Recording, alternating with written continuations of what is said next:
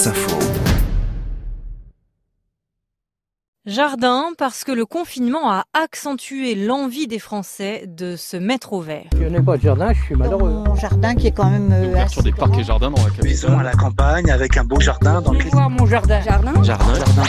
Chouchouter son jardin, rêver d'en avoir un. La crise sanitaire a renforcé cette envie de retour à la terre qui émergeait déjà depuis un moment. Une envie peut-être encore plus forte à la fin de cette chronique, Mariette Darigrand, car jardin, c'est un mot vraiment fascinant. Ah oui, il est très simple, mais il est très très riche parce qu'il est porteur d'une histoire culturelle fondamentale pour l'identité française et européenne. En fait, on pourrait dire même que jardin, c'est le mot le plus européen. D'abord, il fait le lien entre notre source latine au sud et notre source saxonne au nord.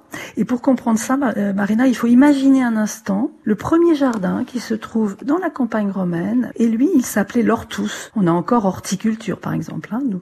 Mais cet hortus, il y avait une petite haie autour, donc on l'appelait l'hortus conclusus. Or, dans les pays du Nord, la même idée, cette clôture se disait garde, hein, ce qui a donné garden ou garten en, en allemand. Et c'était la même idée. Et quand le latin tardif s'est hybridé avec ces langages du Nord, ça a donné l'hortus gardinus. Et nous, nous avons gardé la fin de l'expression, d'où jardin. C'est donc un exemple d'homme qui d'un bout à l'autre de la terre et dans des cultures très différentes imagine les mêmes idées en les nommant différemment. Oui, ça c'est fascinant, Marina. Et attendez, d'ailleurs, l'histoire n'est pas finie.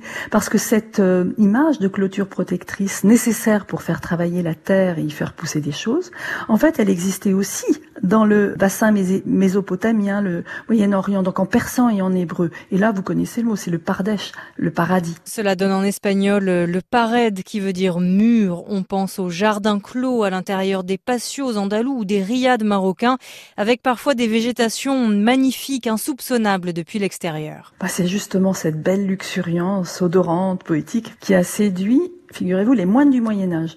Parce qu'ils avaient l'habitude d'écrire, quand ils recopiaient la, Bible, que Adam et Ève étaient au jardin où se trouvaient l'arbre et la pomme. Puis quand les premiers marchands arabes sont arrivés en Europe vers le 9e siècle, ils avaient dans leur bagage ce pardèche oriental. Et là, ben, bien sûr, hop, Adam et Ève se sont retrouvés au paradis.